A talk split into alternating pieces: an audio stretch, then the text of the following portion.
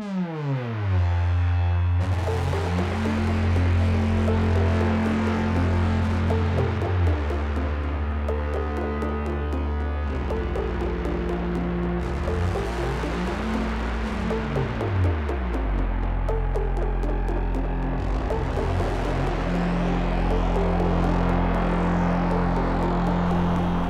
à tous et bienvenue dans cette 36e émission des Bibliomaniacs. Nous avons aujourd'hui 3 ans et nous sommes très ravis d'accueillir nos nouveaux auditeurs puisqu'on a mis une petite pub sur Facebook et ça marche à chaque fois et on gagne des nouveaux abonnés. Donc on espère que, que vous nous écoutez et que, ça, et que ce n'est pas juste un, un like. et donc euh, voilà, on espère vraiment que, que vous apprécierez cette émission. Et je suis donc presque comme d'habitude avec Eva Bonjour à tous. et Amandine. Bonjour et bienvenue au nouveau. Voilà, puisque Léo, malheureusement, aujourd'hui pour nos trois ans, euh, a, a dû se désister au dernier moment, mais elle nous a envoyé ses avis, donc on, les, on agrémentera l'émission euh, avec ses avis. Et il y a sa chaise qui est Et il y là. a sa chaise qui est là, et c'est difficile. Elle est juste à côté de moi. Euh, bon, ben, voilà, ben, Léo, si tu nous écoutes, on espère qu'on transmettra bien ton avis sur ces trois livres. Sinon, elle peut nous appeler en direct. c'est ça. Euh, Aujourd'hui, c'est une spéciale nature. J'annoncerai l'affiche juste après. Euh, juste pour vous dire qu'on a eu pas mal de, gens qui nous ont dit qu'ils voulaient absolument lire euh, l'autre qu'on adorait. Beaucoup moins Atosha de Ben Lerna. Euh, et euh, donc on est, on est, on est ravis et, ceux qui l'ont lu euh, aussi ont réagi, celles qui l'ont lu surtout en, nous disant à quel point elle avait aimé comme nous. C'est un livre qui emporte l'adhésion, il me semble quand même. C'est, c'est, je connais pas grand monde qui l'a lu autour de moi qui ne l'a pas aimé passionnément, donc je le recommande une nouvelle fois. Donc l'autre qu'on adorait de Catherine Pusset. Et euh, Eva, tu voulais faire passer un message? Voilà, c'est Amandine et moi, en fait, on a eu l'occasion de rencontrer le mois dernier Silire, qui était venu de sa Bretagne euh, natale, euh, passer quelques jours en formation à Paris, et on a eu l'occasion de la rencontrer euh, toutes les deux. Et c'est une fidèle auditrice qui parle toujours de Bibliomaniacs avec beaucoup d'enthousiasme et beaucoup de bienveillance. Donc voilà, on était ravis de la rencontrer, on a passé une soirée vraiment très agréable avec elle. En plus, j'avais gagné un concours sur son blog, elle m'a apporté des, plein de très bonnes choses euh, à manger et à boire euh, qui venaient de Bretagne. Donc euh, ça a été une rencontre comme je les aime. Tu es d'accord Oui, et puis en plus on adore les compliments, donc euh, c'est parfait. Vous pouvez continuer à nous en faire. Bah, si vous êtes un auditeur qui passait à Paris, euh, bah, n'hésitez pas à vous signaler, ça peut être sympa de, de se rencontrer. euh, donc euh, c'est vrai que c'est toujours, euh, c'est toujours agréable. Quoi. Entre lecteurs, souvent, on, se, on a toujours des choses à se dire assez vite, même si on parle pas de livre. Et ben c'est ce que j'allais C'est ça qui est dire. C'est ça qui est euh, génial. C'est qu'on a dû rester peut-être deux heures ou trois heures avec Ouais. Céline euh, autour d'un bon repas. Et en fait, en sortant, on s'est regardé, on a dit mais on n'a même pas parlé de livres. on a vaguement parlé de la blogo et des Oui. prix littéraires, mais euh, en fait, enfin, je pense qu'on a un terreau commun avec la Mm. littérature et donc du coup, bah, ça ouvre plein de portes Oui. pour parler de vraiment beaucoup de choses diverses et variées. Et puis on parle comme si on était des copines qui se connaissaient, alors qu'on n'a pas du tout le même âge, on vient Ouais. pas du tout du même coin, on fait Mm. pas forcément la même chose dans la Mm, vie. mm. C'est un cercle magnifique. Ouais. C'est un, un beau cercle. Bon, et ben voilà, ben merci Cyr pour ton soutien à chaque fois. Et puis euh, on en a d'autres comme ça, des Anne, des très fidèles auditrices qu'on remercie euh, très souvent. Euh, bon, ben c'est parti. Donc euh, l'affiche d'aujourd'hui, c'est une spéciale nature. On va s'évader. Il fait très très mauvais à Paris, mais il fait aussi très très mauvais parfois dans ses livres. Euh, donc on va commencer par Dans la forêt chez Gallmeister de Jean Egland. Traduction Josette Chiche-Portiche. Promenons-nous dans les bois de Bill Bryson chez Payot et Rivage. Traduction Karine Chonac. Et Sa Majesté des Mouches de William Golding. Traduction, traduction Lola Tranek. Et donc au fur et à mesure, j'essaierai de, de caser euh, les avis de Léo ou de, de compléter euh, en tout cas avec ses avis. Sans censure. C'est ça. Donc dans la forêt, puisqu'il y a un personnage dedans qui s'appelle Eva, c'est Eva qui va nous en parler. Alors dans la forêt, c'est un roman qu'on pourrait qualifier de post-apocalyptique, mais avec des bémols quand même. Euh, on sait qu'il s'est passé quelque chose, euh, à minima aux États-Unis, mais on ne sait pas vraiment quoi. Et d'ailleurs, nos deux protagonistes ne le savent pas vraiment non plus. Euh, en tout cas, donc Nell et Eva, qui Mais sont est-ce que l'auteur le sait? J'ose espérer. c'est pas sûr. Hein. Peu importe, ça marche très bien. Et euh, en fait, c'est l'histoire de deux sœurs, euh, Nell et Eva, qui ont 17 et 18 ans et qui se retrouvent euh, à vivre euh, toutes les deux euh, assez isolées dans une maison qui se trouve bah, tout au bout d'un tout bout, au bout d'un sentier donc même en temps normal elles vivaient de toute façon assez éloignées de, de, la première grande ville autour de chez elles et en fait elles sont orphelines. La mère est morte d'une maladie avant les grandes catastrophes. Le père est mort dans un accident après que les choses aient commencé à, à mal tourner. Et donc c'est l'histoire euh, de leur quotidien. Elles ne savent absolument pas ce qui se passe autour d'elles, mais elles essayent tant bien que mal euh, de survivre et aussi de se réaliser euh, au niveau personnel. Eva euh, est une danseuse euh, très talentueuse qui était promise vraiment à une belle carrière et qui continue tous les jours comme elle le peut à s'entraîner. Et quant à Nell, c'est une jeune fille extrêmement brillante qui avait pour but d'entrer à Harvard. Et donc, elle essaye de se préparer comme elle le peut avec les moyens du bord au cas où Boston serait à nouveau une ville accessible et au cas où, euh, toujours avec des points d'interrogation, euh, Harvard serait toujours une université euh, ouverte. Très bien. Qu'est-ce que tu en as pensé, Amandine? J'ai adoré ce roman. C'est un, un, de mes coups de cœur du mois de, enfin, du dernier, du mois de février dans, dans toutes mes lectures. ce que j'ai ce que j'ai aimé c'est comme c'est un journal intime parce que ce qu'on n'a pas dit c'est qu'en fait Nell écrit jour par jour son son ressenti de sa journée, nous raconte ce qu'elle a pu faire, comment elle a survécu. Euh, je trouve qu'on on accroche d'autant plus facilement qu'on a une très grande empathie vis-à-vis -vis de Nell. Et du coup, moi, je suis rentrée très très vite dans ce roman. Euh, d'autant plus vite qu'en fait on rentre vraiment dans la peau d'une jeune femme de 18 ans qui n'a pas au départ de considération de, survie, mm. euh, qui cherche pas à survivre à un monde chaotique. En fait, elle a une, presque une vie comme tout le monde. Euh, puisqu'elle nous, elle nous raconte comment, euh, ben, comment elle se dispute avec sa sœur. Euh, elle nous parle aussi de son premier amour, enfin de, de considérations finalement très classiques et, et qu'on pourrait tout à fait lire dans un roman qui ne soit pas post-apocalyptique. C'est aussi un très beau roman sur les rêves. Euh, sur l'espoir, les rêves quand on a, quand on n'est pas encore adulte, quand on commence à, entrer dans l'âge adulte, euh, et sur euh, bah, évidemment du fait du chaos, comment ces rêves tombent à l'eau et, comment est-ce qu'elles elles affrontent la, réalité du fait de se dire je ne pourrai jamais devenir danseuse classique ou je me rends compte que bah, Harvard c'est juste pas possible. Euh, donc c'est un, roman d'apprentissage aussi, euh, mais pas d'apprentissage au sens euh, je survis dans la nature face à la violence, mais aussi un roman d'apprentissage intérieur, apprendre à, devenir adulte. c'est ce que j'ai adoré. Et évidemment, j'ai aussi adoré bah, l'autre, l'autre facette de ce roman, qui est la partie nature, où là, on est face à un monde qui est de plus en plus violent, avec des, des personnages qui, enfin des, oui, des personnages qui viennent de l'extérieur, qui sont euh, violents vis-à-vis de, de, Nell et d'Eva. Euh, il y a de la peur qui monte de plus en plus dans le roman, mais sans prendre, euh, sans trop prendre sur la partie purement relation entre sœurs. évolution, évolution dans l'âge adulte. Et puis on sait qu'elle s'en est sortie puisqu'elle écrit, enfin, on sait, on, sait qu'elle s'en est sortie puisqu'elle écrit pas mal de choses au passé. Quand même, dans le, il y, a un décalage dans la mm, mm, narration mm, qui fait que la tension est toujours un peu maintenue assez basse. On, sait qu'il n'aurait pas. Ouais, c'est une tension basse, mais il y, a quand même oui, une, y a une tension, qui est toujours là, mais qui, des, pics de suspense euh, de temps en temps. Mais c'est assez surprenant. C'est ce qui m'a vraiment surpris, c'est que je m'attendais à lire peut-être un roman un peu à la Station Eleven avec. Euh, euh, des, moments beaucoup plus d'action, beaucoup plus de, peur.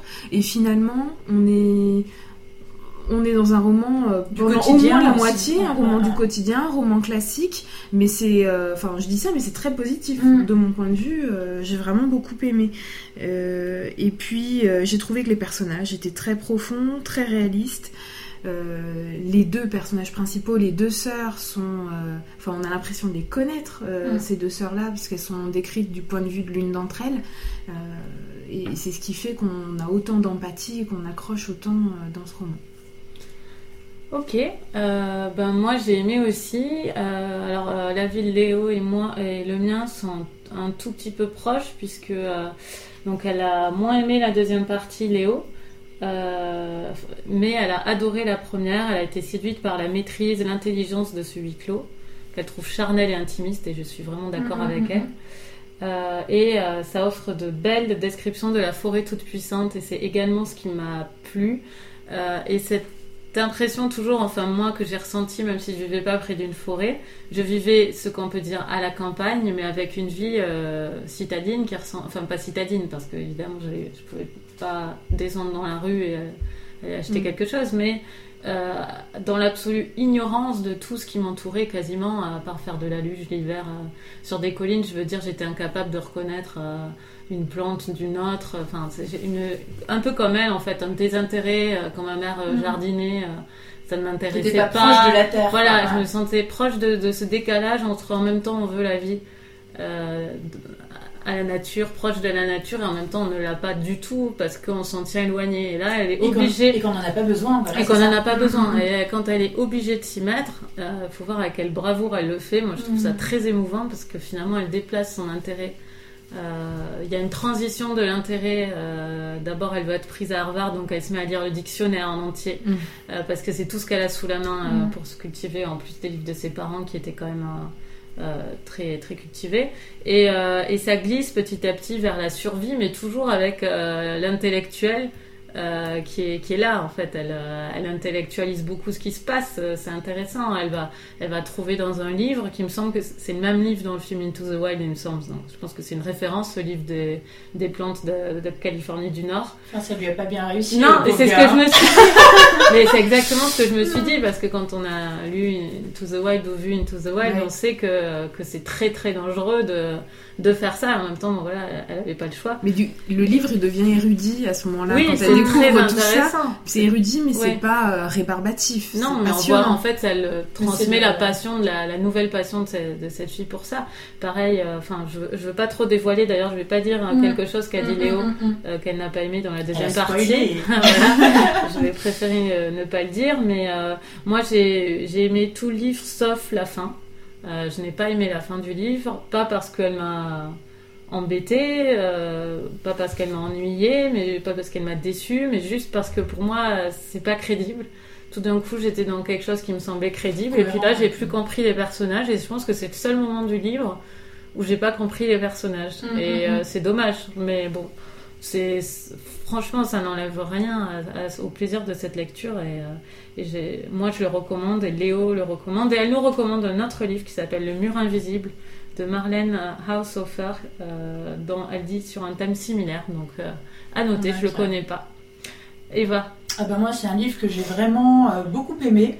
Bah, pour les raisons effectivement que vous avez déjà mises en avant, j'ai trouvé que l'auteur, enfin l'auteur avait bien suggéré en fait les deux parties euh, de ce de ce roman. Le premier effectivement c'est euh, la vie au quotidien quand on vit un petit peu dans une bulle, euh, que euh, tout a l'air plus ou moins de s'effondrer. Il y a cette méconnaissance de ce qui se passe, mais voilà on a euh, on a ses rêves, on a ses objectifs et on s'y tient tous les jours, que ce soit avec euh, euh, la danse dans de très mauvaises conditions ou euh, bah, se dire voilà il faut que je continue à apprendre, euh, à cultiver, à avoir accès au savoir. Bah, Qu'est-ce qui reste? Il reste l'encyclopédie.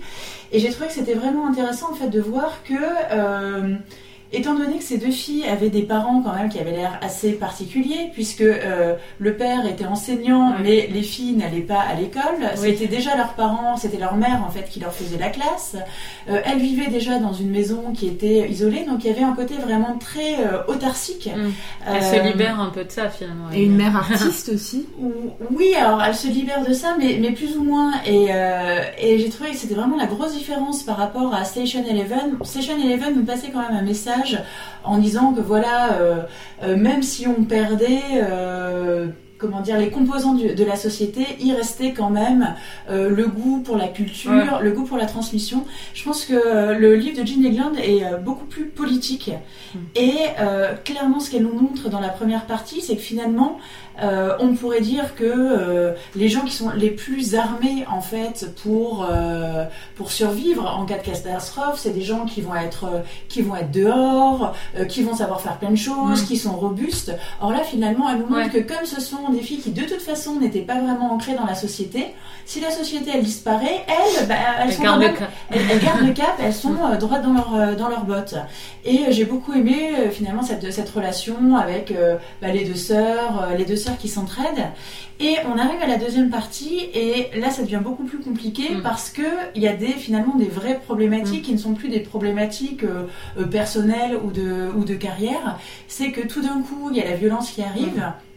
Et il y a aussi euh, les ressources qui deviennent vraiment euh, limitées. Elles n'ont plus rien dans le garde-manger.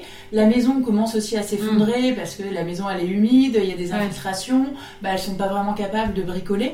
Et là tout d'un coup on passe de euh, je veux atteindre mon objectif personnel à bah maintenant il faut survivre, il faut sortir de notre petit cocon, il faut sortir du côté personnel de la chose et arriver à quelque chose de beaucoup plus universel. Mais on garde quand même cette, ce lien du savoir c'est bon, je sais pas vraiment faire, euh, faire grand chose de mes dix doigts, mais j'ai des livres à proximité et bah, si vraiment je suis motivée et si je vais voir dans ces livres, et bah, finalement je peux quand même réussir à en sortir des connaissances qui vont me permettre de survivre.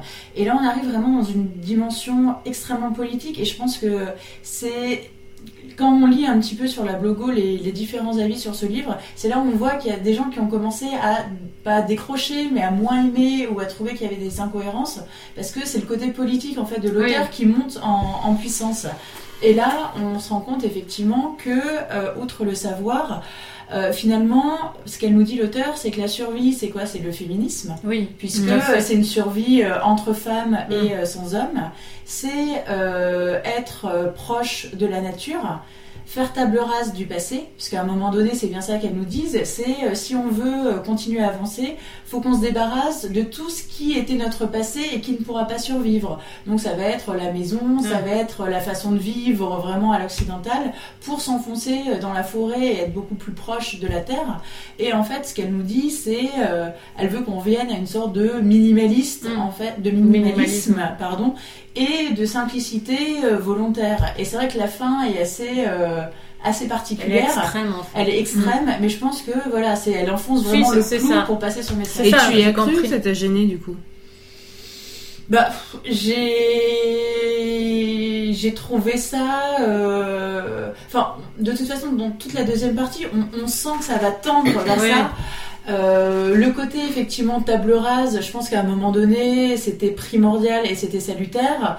Euh, après, vu dans les conditions, dans, lesquelles elles partent, ça paraît euh, peu, probable. Moi, j'aurais plutôt vu une fin où c'est bon, bah maintenant, on va essayer de trouver d'autres personnes, un peu comme dans Station Eleven, on va essayer de mm. trouver une communauté, euh, vivre ensemble, parce que toute seule, on, ne pourra pas. Et en fait, mm. c'est pas le message que veut faire passer l'auteur.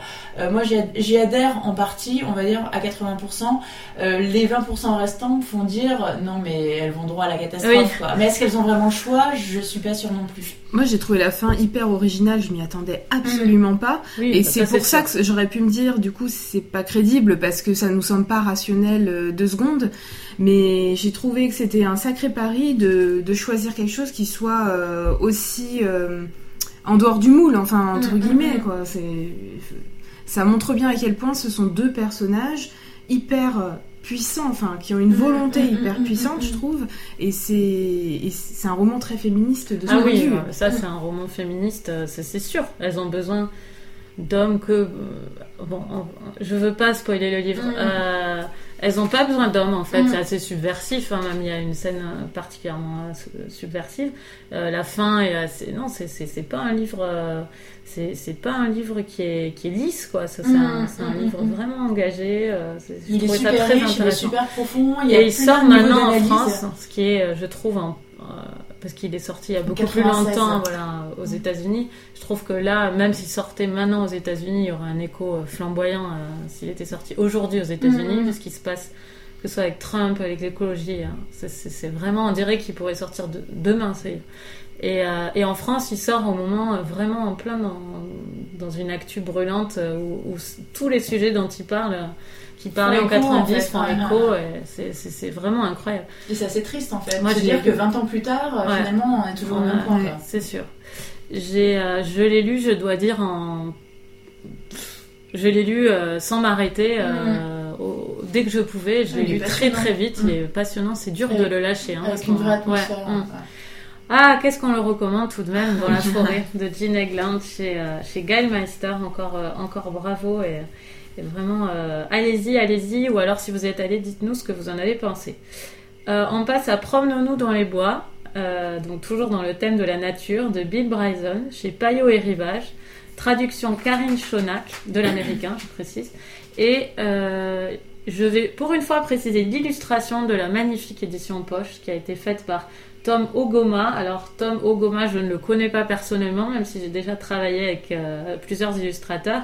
Mais je suis allée voir ce qu'il faisait par ailleurs et c'est magnifique. Je vous conseille d'aller le voir. C'est, on dirait euh, qu'il est fait pour faire des couvertures de livres, même s'il fait plein de choses euh, différentes. Et c'est un, c'est un grand illustrateur. Vraiment, et bravo pour cette couverture qui, euh, qui donne tellement envie. euh, super belle. c'est génial. Euh, donc c'est parti. Euh, donc prenons dans les bois. Parle-nous-en, Amandine. Alors, on va se transformer en géomaniacs et plus en bibliomaniacs.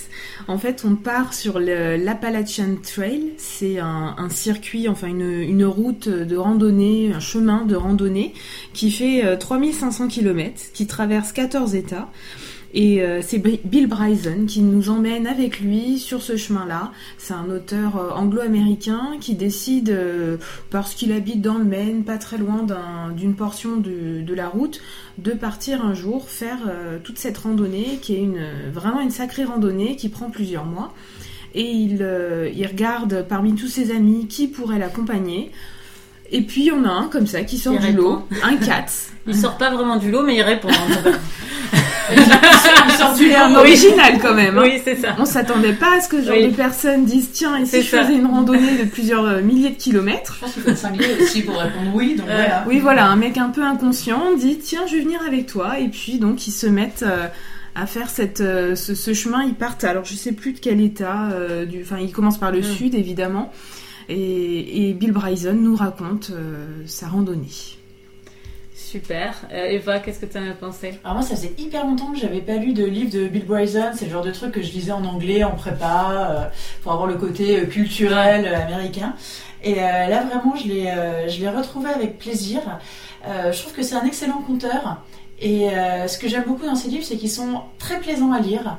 euh, mais en même temps très informatifs et il sait très bien mêler en fait Mm. les niveaux de les différents niveaux de lecture en fait de son récit. Donc déjà effectivement bah le, le sujet en lui-même, le côté randonnée, enfin c'est vrai que c'est un, un sujet euh, de littérature qui est, euh, qui est très prisé, euh, que ce Mm. soit de la fiction ou que ce, on parlait de Into the Wild tout à l'heure. Moi j'ai beaucoup pensé aussi à un livre que j'ai pas encore lu, mais j'ai beaucoup pensé quand même. C'est Wild de Cheryl Strayed. C'est vraiment le côté euh, mythique à l'américaine de se lancer dans une randonnée, un truc complètement limite inatteignable, mais voilà pour se retrouver en contact avec la nature et puis se retrouver aussi, je pense, soi-même en fait sur sur les chemins. C'est comme un En fait euh, pour lui. C'est un peu Oui. ça. Oui, un peu, ouais, effectivement, mais c'est le, le thème aussi qu'on retrouve dans euh, un livre que j'ai lu il y a pas longtemps sur les chemins noirs de Sylvain Tesson. C'est vraiment le côté, Mm. voilà, se, retrou- se, se retrouver soi-même et se soigner quelque part.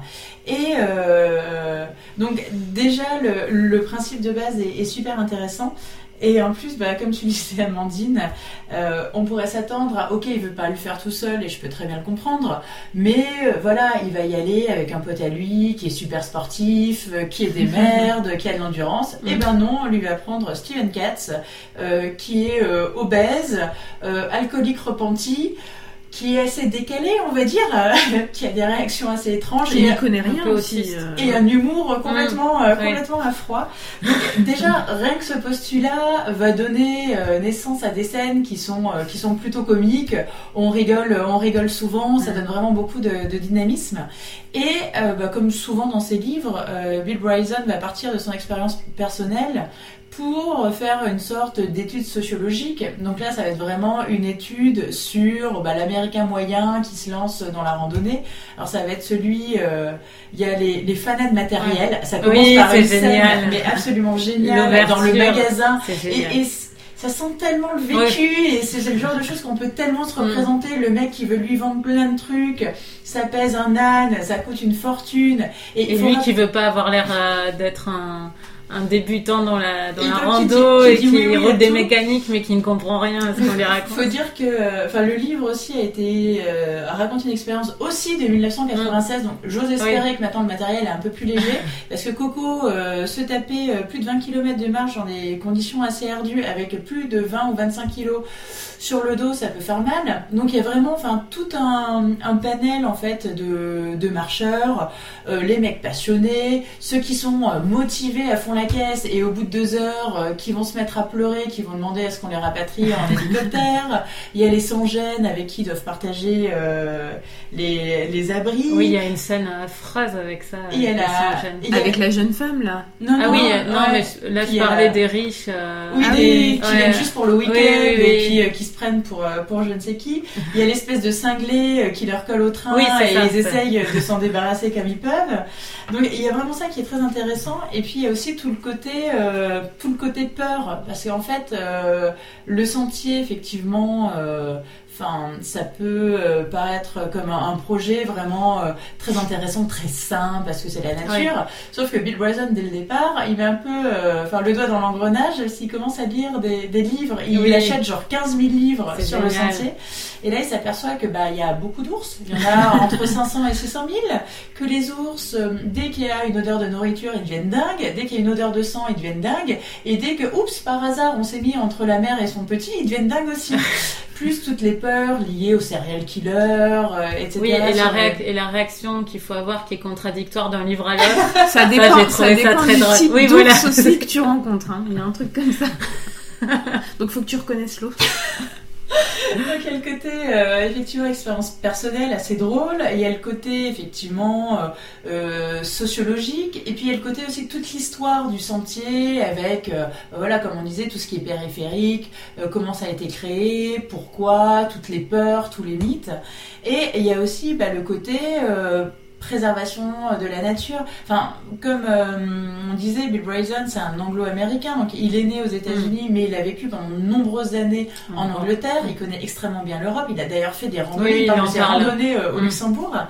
Et il se retrouve effectivement à faire la randonnée vraiment euh, américaine, Mm. où on pourrait se dire, euh, voilà, c'est géré par euh, le, les- Oui. le réseau des Oui, parcs nationaux, euh, ça va être super protégé et tout. Et on s'aperçoit qu'il y a des tas de décisions complètement à l'emporte-pièce, complètement incohérentes qui ont été prises. Il y a de la déforestation à Mm. outrance, il y a un suraménagement du sentier. Mm. qui fait que ça détruit la faune, ça détruit la flore, et il met vraiment un warning, et que finalement les gens qui devraient protéger le sentier, bah, c'est ceux qui le détruisent, euh, paradoxalement. Et donc il y a une, euh, une vraie sonnette d'alarme de la part de Bill Bryson, mais attendez, on a un patrimoine euh, naturel qui est absolument magnifique aux États-Unis, et on n'en fait rien. Et rien que ce sentier à la base, c'est, moi je pensais que c'était un sentier, enfin dans ma tête de campagnarde qui n'y connaît rien, un peu comme tu disais tout Mm. à l'heure.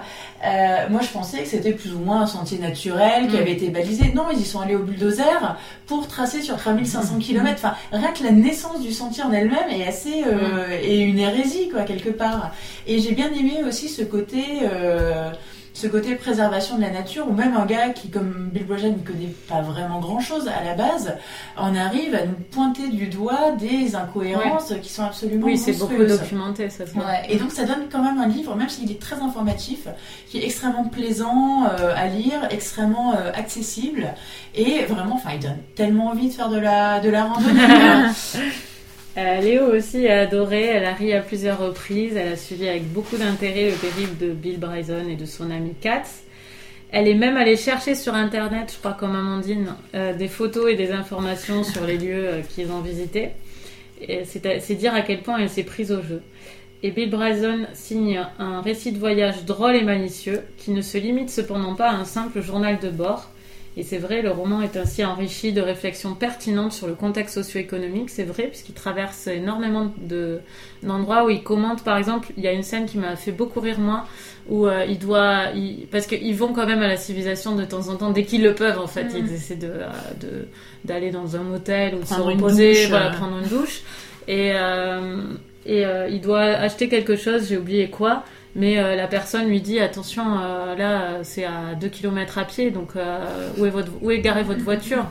Et il lui dit bah je suis à pied. Il dit mais qu'est-ce qui vous prend euh, Mm. d'être à pied? Enfin c'est improbable, c'est vrai aux États-Unis dans certaines dans certains coins c'est juste improbable de faire 2 km à pied. Enfin dans la plupart des coins parce qu'il n'y a aucun Ouais. aménagement C'est pour ça, marcher, c'est remplacé par la voiture. En fait, c'est ça, parce qu'au Oui, c'est départ, moi je me suis dit, mais c'est comme, euh, c'est comme en France. hein. Moi je vois les, Mm. les voisins de mes parents, c'est pourtant c'est un petit village, pour venir déposer un truc chez mes parents, ils ont juste à traverser la rue, ils prennent leur voiture. Ouais. Ils pas la culture de la marche. Et moi j'ai cru que c'était ça, que c'était Oui. juste une réflexion c'est- Sauf qu'en fait, C'est le pour ça que cette scène est bien. piéton, Mm. il se retrouve, c'est limite plus dangereux. Ouais. Que la forêt. Que la forêt. ours, Oui, ouais. c'est ce qu'il a, mais c'est ce qu'il décrit Ouais, dans cette scène. C'est très intelligent. Il se retrouve au bord d'une route et euh, à pied, à essayer coûte que coûte d'aller à pied à un endroit. Et en fait, c'est c'est très dangereux. Euh, donc le roman est enrichi de réflexions pertinentes sur ce contexte des ré- euh, et, il a- et, et ça offre un portrait caustique et assez peu reluisant de l'Amérique des années 90. Donc euh, voilà, c'est la vie de Léo et elle le recommande, euh, elle le recommande vraiment avec un point d'exclamation. Euh, merci Léo. Alors euh, moi je suis un, j'ai juste une réserve, c'est qu'au bout d'un moment quand même, Bill Bryson il m'a fait rire, il m'a intéressé, mais à, à la fin c'est comme quelqu'un qui raconte trop longtemps son voyage au Mm. bout, un repas où t'en peux plus quoi. À, la fin moi j'en avais un peu marre de ses blagues, je sais pas, je m'étais lassée ou je m'étais habituée à son humour. Et vers la fin du livre, j'étais pressée qu'il termine en fait. C'est quand il est tout seul aussi, j'ai l'impression. Enfin, Oui, ça retombe un quand, peu. quand ils sont à deux, Oui, il y a une dynamique. il y a une euh, dynamique, ouais. elle est Il y a peut-être plus de dialogue aussi quand Ouais. ils sont à deux et t'as Oui. moins de dialogue vers la fin. Est-ce que c'est pas ça qui, qui Ouais, change? peut-être. Et puis le côté, euh, ma femme m'amène partout. euh, on sait pas ce qu'elle fait, sa femme, elle lui fait des sandwichs, elle l'amène partout, quoi. Dès qu'il va aller quelque part à marcher, euh, Ou alors, est-ce elle que le t'as trimballe à droite à gauche. t'as pas un problème avec l'humour de randonneur Parce que je sais que t'es pas fan de l'humour de Sylvain Tesson non plus. L'humour de randonneur. Alors mes parents sont de grands randonneurs. Ils, se- ils ont fait 500 km à pied tout de même quand j'avais 5 ans. Ils sont allés en vacances à pied. Parce que là, on dit anti-voiture, là, quand même. Ils ont décidé d'aller sur notre lieu de vacances à pied Tu plutôt qu'en leur, tu leur voiture. coûtais trop cher en. Moi, j'ai pris le train avec mon frère et ils nous ont rejoints euh, chez mes grands-parents euh, à pied. Trois semaines plus Ils tard. ont, voilà, c'est ça. Et Ils ont tu, et marché tu plus de trois toujours à leurs semaines. blagues. C'est ça Et ils sont. Ils ont de euh, l'humour, tes parents euh, oui, oui, c'est pas des, c'est pas des blagueurs comme Bill Bryson, mais en tout cas, quand il part de cette période, c'est clairement euh, un excellent souvenir d'avoir traversé le sud de la France à pied. Ils sont partis de où à où en fait. Ils sont partis bah, de Rodez et ils Ouais. Sont allés dans les Landes à pied. Donc euh, c'est un haut lieu, un haut fait de leur de leur vie de randonneur, mais ils ont fait énormément de randonnées comme ça. euh, en campant n'importe où dans des champs et tout. Donc euh, c'est tout Des à fait des grands randonneurs et encore ils randonnent énormément. Mais bon bref. Euh, non, je sais pas si c'est l'humour de randonneur. Franchement, son humour, je l'adore. J'ai- ah non, non, il m'a fait vraiment rire. Je dis juste que ça s'est un peu usé. Enfin, moi, quand je vais au cinéma voir une comédie, ça arrive très souvent que même si j'adore et que je rigole, et, je, et en plus je rigole beaucoup, moi, très facilement, donc c'est peut-être ça aussi, je muse un peu, et au bout de... Si le film dure deux heures, c'est très fréquent qu'à partir de une heure et demie, je, Ouais. je, j'ai une fatigue, ouais, en fait. des pastilles oui, pour la gorge. ça. Mais j'ai j'ai vraiment rigolé. Hein. Et Je- puis il n'y a plus personne dans le cinéma parce que les gens sont dessus. Non, non, c'est un livre hilarant. C'est juste, voilà, il est un peu, il tire un peu sur la, sur la fin. Il, voilà, je trouvais qu'il était un, un peu long, quoi. Ouais, c'est ça. Mm. c'est ça. Et Amandine. Bah, c'était un coup de cœur aussi ce roman, enfin ce roman, ce récit plutôt. Euh, J'ai rarement autant voyagé euh, en lisant un livre. J'avais vraiment l'impression d'être complètement avec eux, au point comme tu le disais, je me suis mise à, à regarder sur internet. euh, j'avais besoin d'images. Alors c'est décrit, c'est bien décrit, mais j'avais vraiment besoin de me plonger vraiment dedans. Donc je suis allée chercher euh, des images, des coins dont il parlait. Et puis je me suis mise à suivre du coup des, euh, des randonneurs sur Instagram, puisqu'il y, a- il y a des Mm. randonneurs qui nous font partager leur, leur voyage. Et donc pour moi, cette lecture, c'est une ouverture. Enfin, je vais vraiment, je pense, me mettre à lire beaucoup plus de récits de voyage. Mm. C'est vraiment une ouverture sur bah, d'autres livres de Sylvain Tesson, parce que j'en ai lu quelques-uns. Euh, j'ai aussi, je me suis aussi dit qu'il fallait que je me mette à lire Nicolas Vanier. Mm. Euh, ça m'a, ça m'a vraiment donné de l'appétit pour, pour ce genre de, ce genre de, de, de récit. Oui, moi aussi. Et puis comme vous, euh, je veux pas trop euh, me répéter parce que comme vous, ce que j'ai aimé, c'est, c'est, cette euh, capacité à raconter une histoire, à mélanger à la fois euh, des faits sociologiques, euh, historiques, géographiques, avec euh, vraiment l'histoire de deux personnes, des dialogues, des anecdotes. J'ai trouvé qu'il était vraiment très doué pour, euh, pour nous raconter des anecdotes et nous faire rire à travers elles. Et puis j'ai euh, j'ai aussi beaucoup aimé son, son humour. J'ai aimé qu'il n'ait absolument aucune pitié pour euh, les personnes qu'il croise, pour son ami Steven Katz. Euh, il nous parle. euh, Enfin, j'ai beaucoup rigolé quand il Cette nous femme parle. de- insupportable, parce que moi Voilà. je l'ai lu en anglais, Ouais. et il y, a un- y a vraiment un rendu de l'américaine insupportable qui est vraiment génial en anglais. Je sais pas Mais comment elle, elle l'a elle, est- traduit. elle est teubée aussi. Oui, oui, ouais. c'est pas l'américaine de base. Ah non, Je parle Ouais. de. Oui, oui, non, mais Mm. bien sûr, mais dans le dans l'anglais qu'il utilise, on sent euh, comment il s'exprime. C'est vraiment, euh, c'est vraiment agaçant. Ah, ce qu'on a peut-être moins en France. Enfin, moi, je l'ai lu Mm. en France. J'ai moins eu ça. Mais j'ai pensé au personnage de Chicken John. C'est un randonneur qui passe son temps à se perdre sur Ah euh, oui, sur la enfin sur le chemin et, et il est connu de tous les randonneurs Ouais. pour être celui qui se, Se perd. enfin c'est juste exceptionnel.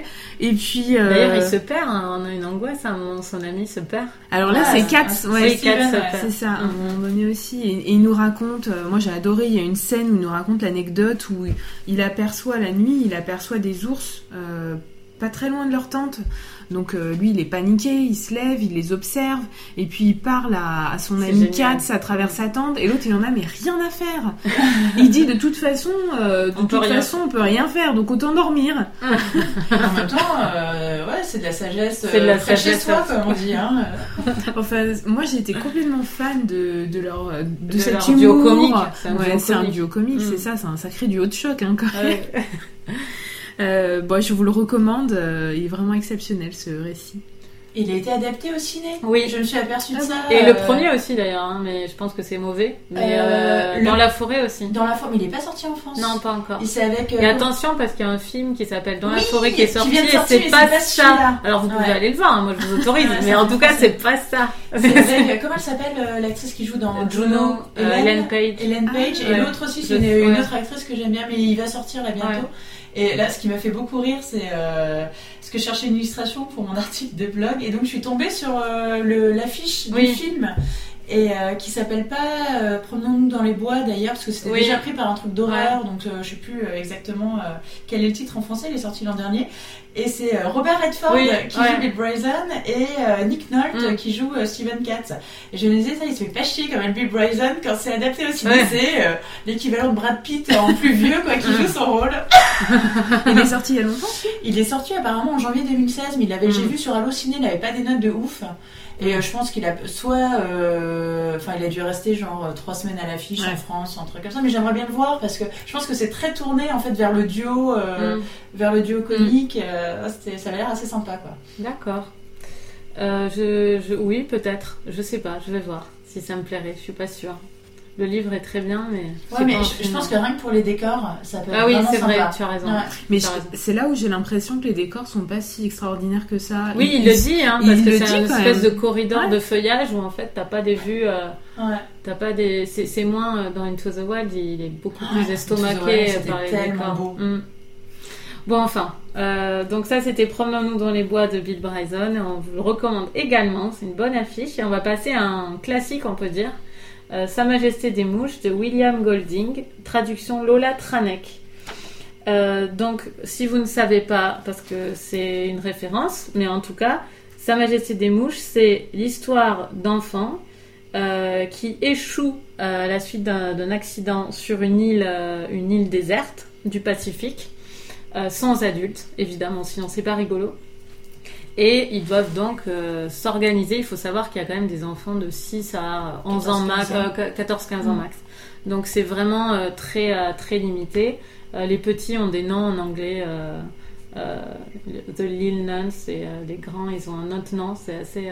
dans le texte en anglais, ils ont inventé des noms pour dire les petits et les grands. D'accord. c'est voilà et c'est un, un, livre qui est beaucoup cité en référence de pas mal de séries télé, de livres de SF, etc. L'idée, c'est vraiment simplement que feraient des enfants livrés à eux-mêmes. Et donc qu'est-ce que c'est la nature humaine en quelque mm, sorte mm, mm, avant que voilà sans la culture. Donc c'est euh, voilà bah, c'est un classique. Je vais donner l'avis de Léo en premier pour mm-hmm. changer. Donc Léo a un peu honte de l'avouer euh, mais elle n'a pas réussi à terminer Sa Majesté des mouches. Mais tu pouvais quand même venir Léo. Alors qu'elle pensait pouvoir le lire rapidement vu qu'il est très court elle gardait pourtant un bon souvenir du film de Peter Brook effectivement je vous le recommande mais elle s'est ennuyée en lisant le roman. Et peut-être justement à cause du côté nature. elle n'a pas totalement accroché au style, même si l'écriture est de qualité. Elle l'a lu en anglais comme moi. Et elle va tout de même le reprendre car l'histoire en elle-même a quelque chose de fascinant. Euh, alors voilà, ben moi je ne suis pas du tout d'accord avec Léo. Euh, moi, de toute façon, elle a tort, elle n'est pas là. Hein. Voilà. moi, ça fait trois, trois, quatre fois que je lis ce livre, mais à chaque fois c'est assez d'espace pour que j'ai oublié quand même les détails, heureusement, parce que j'oublie facilement euh, les détails des récits. J'ai commencé à lire parce que ma mère me l'a offert en élémentaire. Euh, je devais être en, CE2, je crois. Mm. Euh, ça me faisait peur, la tête de cochon, les mouches et tout. Et maintenant, je remarque d'autres choses. j'ai lu une édition là en anglais avec une préface de, de Stephen King sur ce livre. Et c'était, euh, c'était touchant de le lire comme ça, avec ce, ce recul-là, euh, en étant une adulte, parce que, enfin, une, adulte plus avancée, puisque la dernière fois que j'ai lu, je devais être à la fac, je pense. Mm. Euh, moi, dans j'aime ce livre profondément, mais c'est quand même plus, même si le style est très bien, euh, c'est quand même plus pour l'idée et pour, pour le comportement que pour le livre en lui-même. C'est vraiment étrange. C'est un livre où il y a une atmosphère qui me plaît, mais j'ai un peu de mal à dire pourquoi. c'est vraiment, je pense que la situation joue à 70%, 80%, et c'est peut-être d'ailleurs pour ça que Léo, qui n'aime pas, dit qu'elle veut quand même s'y remettre à cause de l'histoire c'est vrai qu'on a envie de savoir ce qui se passe avec, avec ces gamins et puis on sent que ça veut nous dire quelque chose sur nous-mêmes on sent qu'il y a une question qui est posée et on aimerait avoir une réponse à chaque fois qu'on lit ce livre sur ce qu'on est, sur ce que sont les humains, et euh, c'est un livre très très ambitieux. Et après, je pense que je peux comprendre qu'ils sont un peu répétitifs parce que euh, finalement, il y a, enfin moi, dans la géographie de l'île, là, cette fois où je l'ai lu, j'ai découvert d'autres choses qui m'étaient mystérieuses. Euh, vraiment la j'ai trouvé que le fait qu'il y ait une masse d'enfants qui n'étaient pas déterminés euh, pouvait être un peu gênant à la lecture parce qu'il y a plein d'enfants, c'est pas qui c'est. Euh, les petits, oh, les petits, c'est voilà, ils ont un nom. C'est voilà, le fait qu'il n'y ait pas d'effectifs, ça m'a gêné cette fois aussi, mais pas dans la lecture encore. Enfin, mais je, euh, à comprendre ce qui se passait, mais c'est euh, mais en même temps, c'est crédible. Oui, c'est ça. Moi aussi, ça m'a gêné. Et après, j'ai réfléchi. Je me suis dit, ok, on est genre 60. Il n'y a même pas une feuille de papier et un stylo pour noter et répertorier les gens. Comment on fait? Oui, oui. Et il y a des scènes euh, qui me sont apparues totalement shakespeariennes. Il y en a une avec la, mort d'un des enfants. Euh, auquel on est vraiment attaché, mm. qui, est, qui est terrible. Enfin, c'est une scène, on dirait une, c'est une scène de, de, de, de violence inouïe euh, euh, et d'espèce de, de, fatalité, de catastrophe qui arrive sur ces enfants. Et on a envie qu'un adulte qui arrive et qui mmh. dise euh, arrêtez, arrêtez maintenant. Et ça n'arrive pas, cet adulte ne vient pas. Et ça, ça s'enlise et ça s'enfonce dans un truc qu'ils peuvent plus du tout maîtriser. Et on a vraiment peur. Enfin, mmh. moi, je, je, trouve que c'est magnifique, quoi. Tellement on est dans les fourrés avec eux, à avoir peur de, la mm. nuit, à avoir peur de, la violence des uns et des autres. Euh, il y en a, il y en a, alors il y en a un qui est hyper civilisé euh, et on sent qu'il lutte contre lui-même parce qu'il n'a pas une tendance forcément. Euh, il sent qu'il y a quelque chose en lui pour organiser les choses et il devient le chef et il a l'air plutôt sensé comme, comme mm, chef. Il essaie de faire le mieux qu'il peut, mais il a aussi lui c'est un enfant malgré tout. Il y a toujours ce combat entre euh, agir comme des adultes et être des enfants. Et ils disent euh, fréquemment ils se comportent comme des enfants mm. dans le livre. D'un ton agacé et s'il y avait des adultes et souvent oui. ils disent ça ils disent et qu'est-ce que feraient les adultes et les grandes personnes. Oui que feraient les, grandes, personnes. Que feraient les grandes personnes que feraient les grandes personnes? C'est c'est angoissant, c'est angoissant comme, euh, comme, livre. Enfin, j'adore. Et puis il y en a un qui vient euh, un peu sauvage et qui entraîne euh, les autres avec lui et qui, perd, qui perd la boule, on peut mm, dire. Mm, mm, Mais c'est assez pessimiste dans le sens où on a quand même l'impression que ces deux personnes-là, c'était joué d'avance. c'est pas les circonstances vraiment qui les ont rendues comme ça sur l'île. Enfin, moi, c'est le ressenti que j'ai t'as l'impression que quand elles étaient arrivées, c'était plié d'avance. Lui, il serait un méchant et lui, il serait un gentil. Et ça, c'est assez noir. L'île a, exacerbé euh, leur nature, en fait. Bah, c'est ce que c'est ce qu'on appelle la banalité du mal. C'est plus que bah, tu as des gens effectivement qui portent des choses en eux mm. et qui ne se révéleront pas si la société reste telle qu'elle est. Et quand tu te retrouves dans une situation effectivement qui euh, sort des sentiers battus et qui est assez exceptionnelle, bon là effectivement c'est ils échouent sur une île, mais ça peut être, euh, je sais pas ce qui s'est passé pendant la Seconde Guerre mm. mondiale. Euh, tout d'un coup, quand tu as des leviers pour exercer ta vraie nature, et eh ben tu le fais à fond la caisse. Et les, les, bons vont devenir très bons et les méchants vont et les méchants qui auraient été complètement banals sinon vont devenir très méchants. Mm. Alors Eva. Alors moi c'est un livre pareil que j'avais lu euh, quand j'étais euh, gamine, je devais avoir 7-8 euh, ans. parce que je crois que ma mère en fait le donnait à lire à, ses élèves au collège et donc j'avais dû voir le livre et le mm. lire et en fait moi ce qui me fait marrer c'est qu'on présente ça comme un classique de la littérature jeunesse. Ah oui, non, mais ça fout les boules. Et moi quand je l'ai lu j'avais 8 ans. Je me disais mais enfin ça m'avait mis ça m'avait dérangé. Ça, ça m'avait mis super mal à l'aise. Parce que quand on est un adulte déjà je pense qu'il est dérangeant même quand on est un adulte.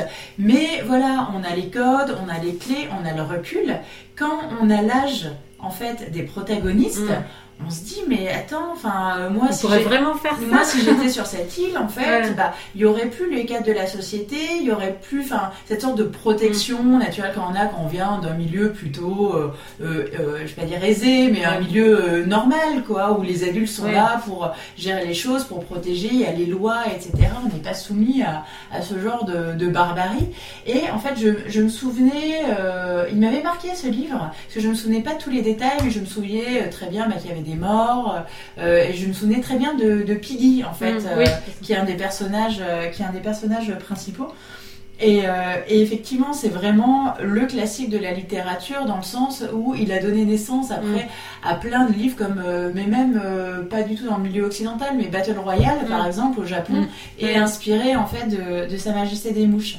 je pense que moi c'est un livre effectivement qui m'a plu plus par, comme tu le disais Coralie, par la situation le fait que le thème est extrêmement intéressant et qu'on passe son temps à se dire oui mais si nous on était à cet endroit comment ça, comment ça se passerait et tout semble finalement cohérent. Mm. euh, plutôt que euh, pour le style euh, littéraire en lui-même. Moi c'est c'est pas un livre qui m'a plu au niveau littéraire, mm. mais c'est le livre qui m'a plu pour son, pour son postulat de départ et euh, comment il est traité. Après, moi, c'est un livre que je trouve toujours euh, effectivement extrêmement dérangeant, mm. euh, qui me met mal à l'aise, qui me fait toujours vaguement peur, même s'il se lit, mm. il se lit vraiment très facilement. Et c'est vraiment aussi de voir que bah, finalement euh, la société, c'est ce qu'ils n'arrêtent pas de répéter en fait, ce sont des enfants qui viennent d'un pensionnat mm. où euh, tout est euh, très réglé, ils doivent se lever à telle heure, faire tel truc. Il y, a les, il y a les adultes pour les encadrer, il y a les règles du pensionnat, il y a les, ce qu'ils appellent les préfets aussi, donc mm. les, les élèves les plus âgés, les plus mm. mûrs qui les cadrent. Et d'ailleurs, enfin, il y a une il y a une réflexion à un moment donné où on leur dit non mais euh, enfin des enfants de jeunes garçons euh, britanniques euh, de, la, de la bonne société on aurait attendu mieux de votre part. Ce que j'ai trouvé complètement ah hallucinant. Et, et, surtout c'est très mystérieux en fait ce qui se passe sur cette île parce que finalement moi je pensais que il s'échouait soit en avion soit en bateau mais à aucun moment on ne nous parle d'une euh, d'une épave. Hmm. À aucun moment on nous dit bah l'avion il s'est écrasé mais on va récupérer je sais pas des fauteuils ou hmm. des vivres un peu comme à la Lost. Euh, à aucun moment on nous dit bah le bateau s'est échoué hmm. mais euh, on va récupérer je sais pas les provisions ou la cale ou des réchauds on se dit mais comment ils sont arrivés sur cette île? On sait que c'est pendant la, je pense que c'est dans les années 40 mm. parce qu'à un moment donné pendant la guerre, de, la guerre mais on se dit est-ce qu'ils ont été bombardés, est-ce qu'ils ont coulé? Enfin on n'en sait vraiment rien donc ça rajoute encore de l'angoisse finalement à ce côté un petit peu euh, à ce côté île fantastique. Et moi, il y a une scène, en fait, tu parlais de, Shakespeare. Euh, moi, il y a une scène qui m'a fait penser, en fait, au, maître des illusions. Euh, quand ils sont tous dans une espèce de, délire la nuit et qu'ils en arrivent en fait à, euh, tuer quelqu'un en fait, mais parce qu'ils sont ils sont hors d'eux-mêmes en fait, ils ont perdu leur leur nature humaine. Euh, et, voilà, donc oui, c'est un livre effectivement qu'il faut lire parce que c'est vraiment la, la, base de toute cette mm. littérature. Euh, de retour à l'état sauvage. Ouais, de mm. retour à l'état sauvage. Il y a du post-apocalyptique, mm. il y a le côté on est échoué et on doit refaire une société euh, nous-mêmes. il y a le côté île isolée sans plus aucun lien avec la civilisation. mais voilà, moi c'est un livre où j'en frissonne toujours un petit peu en en parlant parce que je trouve qu'il pose quand même énormément de questions. Et oui, il est très pessimiste, effectivement, sur, sur la nature humaine. Amandine. Alors oui, j'ai aimé moi aussi, mais je je suis pas enthousiaste en fait en en parlant et j'arrive pas à m'enthousiasmer pour cette lecture parce que alors d'une part j'ai aimé parce que j'ai aimé le comme vous l'idée de se dire on va prendre ce concept de mettre des enfants sur une île, voir comment ils réagissent sans adultes et c'est très intéressant parce qu'on voit dès le départ que leur première réaction c'est de dire il nous faut des règles, mm. alors qu'on s'attendrait finalement pas à ce que des enfants euh, disent ça. On s'attendrait à ce qu'ils disent allez euh, super, pas d'adultes, on va s'amuser. Non, je suis pas d'accord avec ça. Non? Non, ils sont scolarisés, il y en a qui ont 12-13 ans, euh, ils ont déjà acquis certaines, certaines choses, c'est les grands qui disent ça qui veulent des règles. Oui, c'est pas étonnant. Je veux dire que les grands se rendent compte à un moment que sinon ça va être le bordel. Mais on pourrait s'attendre à ce que pendant quelques jours, quand même, ah ils en profitent. Mais ce qui est étonnant, c'est que dès le premier jour, effectivement, ils, vont, mettre des règles, alors qu'on pourrait se dire pendant 3-4 jours, ça va être la fiesta. Mais il y a une angoisse totale. c'est pas mm-hmm. étonnant qu'ils se disent qu'ils sont en danger et qu'il faut faire quelque chose, non? Ouais, mais moi je, je, les aurais bien vus quand même pendant quelques jours en profiter et avant mm. de prendre conscience que bon, maintenant il faut peut-être qu'on s'organise. Mm. Et, et ce qui est intéressant, c'est qu'ils reproduisent finalement ce qu'ils connaissent, les schémas de l'école, et ils reproduisent aussi euh, ce que ce qu'ils voient leurs parents faire, je mm. pense. Euh, ils reproduisent aussi peut-être la violence, parce que la mm. violence, elle vient pas, euh, elle vient pas toute seule, elle est pas dans leur nature, elle est certainement quelque chose qu'ils ont observé. C'est quand même aussi la Seconde Guerre mondiale, donc ils ont peut-être observé des choses euh, très, très, violentes avant de s'échouer. C'est la violence aussi dans n'importe quelle école. Un jeu. ça ressemble plus à du jeu. T'as toujours le souffre-douleur. Euh, le côté sadique des enfants. Et le côté sadique aussi ouais, des enfants. Ils vont s'acharner. voilà. Alors si j'ai si j'ai quand même aimé, c'est parce que c'est un récit qui se lit très vite, qui est très dynamique, très imagé. Vraiment là, j'avais l'impression d'être euh, d'être sur l'île. Je la voyais mm. très très facilement. Euh, en, lisant ce livre, j'avais des, des, images de mon de mon séjour au, Japon. À un moment mm. donné, je suis allée sur une île et je voyais vraiment euh, cette baie là que j'ai mm. enfin que j'ai visitée et j'avais l'impression d'être là. et donc c'est très facile de rentrer dedans je, suis moins enthousiaste parce qu'en fait, il y a quelque chose qui m'a gêné ou, quelque chose qui m'a manqué, mais j'arrive difficilement à mettre des mots dessus. Euh, d'une part, j'ai peut-être eu un peu de mal avec le vocabulaire ou la traduction. Il y a des termes qui, des choses qui m'ont semblé peut-être un peu vieillottes. C'est possible ça. Euh, alors, est-ce que c'est la traduction en anglais cette fois. C'est la première fois que je le lisais en Est-ce qu'en anglais, tu as cette impression-là Non. Non Ok. Mais enfin, c'est son époque, hein, le livre. C'est pas magique non plus. Mais oui, on est euh, d'accord, mais, mais ça reste une histoire. Je me dis qu'on pourrait tout à fait écrire de nos jours. Mm. Ça, ça c'est des problématiques qui restent, euh, qui sont actuelles. Mm. Euh, et pourtant, j'avais vraiment l'impression de lire quelque chose de daté, et ça m'a gêné. Mm. Alors peut-être c'est la traduction. Le livre est daté aussi hein, quelque part, euh, parce que effectivement, Piggy, pensionnat, tout ça, ouais. Non mais, mais Piggy, c'est vrai qu'en français, il a une façon de s'exprimer mm. qui est hyper bizarre. Hein. Genre, c'est-il pas possible Ah oui. Ouais. Et tu ah dis, mais enfin, t'as l'impression que c'est quelqu'un des faubourgs dans les années 20 qui s'écrit. Et c'est vrai que c'est pas du tout comme ça que maintenant on le retraduirait dans une traduction de euh, des années 2000. Et du coup, je me suis penchée sur la traduction et je et elle a et ce livre n'a pas été traduit depuis sa première traduction en 54, je crois. Et c'est assez incroyable qu'un tel classique ne soit pas retraduit. Donc peut-être on peut faire un appel, une pétition, je sais pas quelque chose. Quelqu'un connaît une traductrice? Et ensuite, je me suis demandé si ce qui m'avait pas gêné, c'était euh, bizarrement le fait qu'il soit un peu trop enfantin. Est-ce que si je l'avais lu dans mon enfance, parce que pour hmm. moi c'était ma première lecture, je l'aurais pas cette lecture-là, je l'aurais pas vécu différemment à l'âge adulte Euh, Aujourd'hui, je me dis c'est vraiment trop enfantin, alors qu'il y a des livres que j'ai lus enfant et que j'ai relus ensuite, comme Le Petit Prince, Mm. qui me semblent pas du tout enfantins. Euh, et du coup, ça me, ça me, j'arrivais pas totalement à adhérer à côté de, à cause de ça. Ok. Alors, bah, Très bien, bah, c'était Sa Majesté des Mouches euh, pour notre spéciale nature. Donc j'espère que vous allez en lire au moins un de, de ça, en choisir un, deux ou trois. On peut en rajouter, hein, on a cité plein. euh, Ouais. Alors, euh, on passe au coup de cœur et en fait, on a, on a pas mal parlé, hein, même si on n'est que trois. Je pensais que ce serait plus court, donc on va essayer de pas être trop longue sur les coups de cœur. Eva, Alors, moi, c'est pas vraiment un coup de cœur. J'ai pas eu de coup de cœur ce mois-ci, mais c'est quand même un livre qui m'a interpellée, que j'ai j'ai vraiment beaucoup aimé. Euh, c'est une publication euh, sonatine, donc qui fait plutôt des, des thrillers. Euh, là, ça raconte aussi une enquête, mais c'est un récit autobiographique. C'est Je vous aimais terriblement de Jérémy Gavron. Et euh, en fait, sa mère s'est suicidée quand euh, il avait, il était vraiment tout petit, il avait deux ans.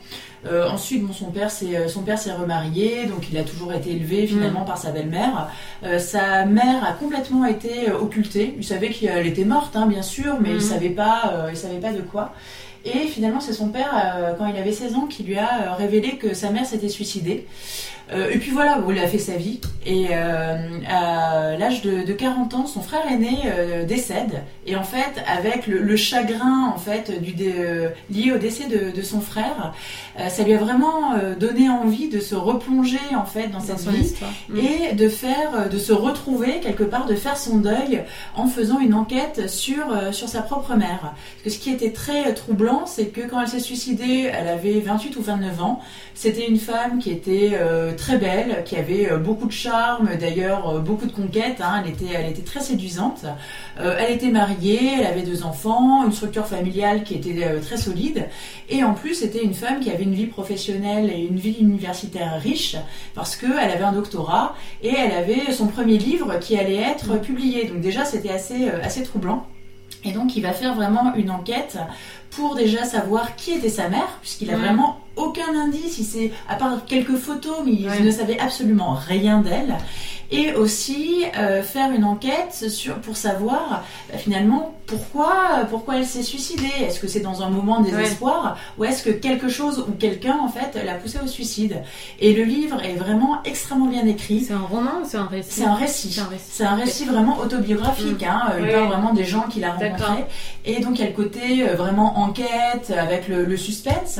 Et puis y a aussi vraiment un très très beau euh, portrait de femme. Euh, une femme qui était complètement euh, hors des conventions euh, pour son époque. euh, puisque c'est vraiment avant les années, fin des années 60 avec la libération Mm. de la femme. Et elle, dès son plus jeune âge, dès son adolescence, elle était, mais elle courait euh, à 300 km devant tellement qu'elle était en avance sur son époque. Mm. Et donc ben voilà, les, les- on va dire les trois côtés, le côté autobiographique, le côté enquête et le côté portrait de femme sont extrêmement bien réussis. Et je trouve ça vraiment bien que Sonatine de plus en plus sorte vraiment du carcan du Mm. thriller pour proposer des choses qui soient beaucoup plus, euh, on va dire, euh, profondes, psychologiques et plus réelles aussi. Et c'est vraiment un livre qui est extrêmement intéressant. Bah, ça donne envie, je trouve. Euh, le coup de cœur de Léo, bah, elle en a pas de récent, mais elle en profite pour citer une série de BD qu'elle aime beaucoup, dont le 12e et dernier tome est paru en décembre dernier. Il s'agit de la série de Cap et de Croc, écrite par Alain Hérol et illustrée par Jean-Luc Masbou, publiée chez Delcourt dans la collection Terre de légende. Donc l'intrigue se déroule au XVIIe siècle, les textes sont intelligents et drôlissimes, parfois très poétiques. Les dessins sont quant à eux classiques et très soignés. Les trois personnages principaux sont des animaux qui évoluent au milieu d'êtres humains, ce qui se révèle dans un premier temps légèrement déroutant pour le lecteur. Et parmi eux, un adorable et désopilant petit lapin blanc Eusèbe, ancien garde du cardinal, qui suivra les fiers bretteurs Armand de Montpertuis et Dunlop de Villalobos dans toutes leurs aventures. Je suis fan et je recommande, dit-elle. Donc voilà, merci Léo pour ce coup de cœur.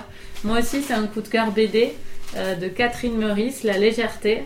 Euh, c'est, écoutez, c'est magnifique. Catherine Meurice est, euh, une dessinatrice euh, de Charlie Hebdo qui raconte son après, après attentat de janvier, puis bon, qui malheureusement, pendant l'écriture du livre, est replongée là-dedans avec le Bataclan et, et, et Bichat, etc.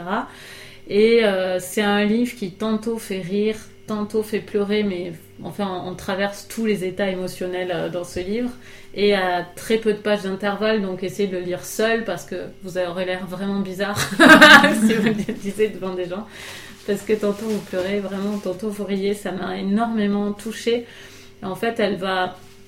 euh, en fait, on suit sa reconstruction euh, de, après l'attentat à la sortie de, à la sortie de ce livre. Enfin, à la, à la fin de création de ce livre qui lui sert de, euh, d'exutoire et c'est magnifique parce qu'elle voit, on voit qu'elle cherche la beauté après l'attentat. Ce qui va la guérir, c'est de chercher la beauté dans l'art, dans le voyage, dans les lieux qu'elle a connus. Euh, Elle cherche à retrouver quelque chose et elle est assistée par euh, par des proches euh, d'une bienveillance qui juste de m'en parler, euh, juste d'en parler m'émeut, mais ne m'étonne pas parce que j'ai moi-même des proches, je suis sûre qu'ils feraient la même chose pour moi. Mais c'est très émouvant de voir, euh, de, enfin même d'en parler, je suis émue quoi. Enfin c'est très très beau, je l'ai fini hier et je vous recommande vraiment ce livre, c'est vraiment génial que vous ayez traversé une, une épreuve comme ça ou que vous puissiez juste vous l'imaginer par empathie. Je trouve que c'est magnifique. Je, je l'ai aussi lu il y a Ouais, quelques, oui. je sais plus, quelques semaines, quelques mois, Mm. et j'avais aussi beaucoup aimé. J'ai j'ai le souvenir de, de dessins où elle raconte à quel point elle est en décalage. Oui. Euh, et ça, et je trouvais qu'elle le reproduisait vraiment très bien en décalage par rapport à finalement tous les Français qui, qui s'unissent euh, Mm. dans cette douleur, dans cette, euh, dans cette épreuve. Et elle, en fait, elle, est- elle est décalée par rapport à, Ouais. à tout le monde. Et pourtant, tout le monde est bienveillant à ce moment-là Mm. vis-à-vis d'elle. Mais elle a, elle a besoin d'être, euh, de se retrouver seule Mm. et de se retrouver, euh, euh, de réfléchir toute seule. Et Mm. ça, c'est plutôt mal compris. Et je trouvais que c'était très intéressant la façon dont elle racontait ça, ça particulièrement. Bah, bravo. bravo à elle, c'est un très très beau livre. Et Amandine C'est un coup de cœur BD aussi, Ah, euh, alors qui date d'il y a bien. quelques semaines pour moi parce que j'en ai pas eu, à part ceux dont on a parlé aujourd'hui, j'en ai pas eu d'autres euh, récemment. Euh, c'est une BD qui s'appelle Jane, le renard et moi, d'Isabelle Arsenault et Fanny Britt. Une BD un peu presque album de jeunesse, même si je trouve que c'est des thèmes vraiment qu'il faut lire adulte, même si ça peut intéresser des enfants. C'est l'histoire euh, d'une petite fille qui s'appelle Hélène et qui est harcelée à l'école. Euh, elle vit très très mal sa scolarité. Ses copines, entre guillemets, euh, la traitent de grosse, sont particulièrement méchantes avec elle. Là, on est encore dans le sadisme euh, Mm. des enfants Mhm. entre eux. Et elle est particulièrement solitaire et malheureuse. Et son, sa moyen, son moyen de, de- de se protéger, c'est son imagination.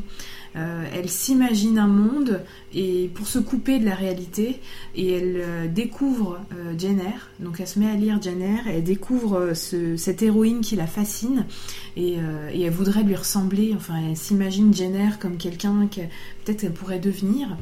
Et j'ai trouvé que cette histoire était magnifique, vraiment très très juste, très douloureuse. J'ai particulièrement aimé les dessins euh, d'Isabelle Arsenault parce qu'elle arrive, parfois il n'y a pas toujours des mots, des bulles sur un dessin et, et c'est souvent ces dessins-là qui sont les plus forts. Euh, elle arrive à travers un dessin à faire ressentir vraiment toute la, la solitude euh, et toute la tristesse de cette petite fille et ça m'a fait beaucoup penser à certains dessins de Taniguchi qui arrivent Mm. des fois à travers euh, un dessin, un seul, sans mots. Ouais. On voit ces personnages de dos Mm. et on ressent tout ce qu'ils Ouais. ressentent alors qu'on n'a même pas leur visage. Et j'ai trouvé ça extrêmement fort. C'est vraiment euh, une BD que je vous recommande.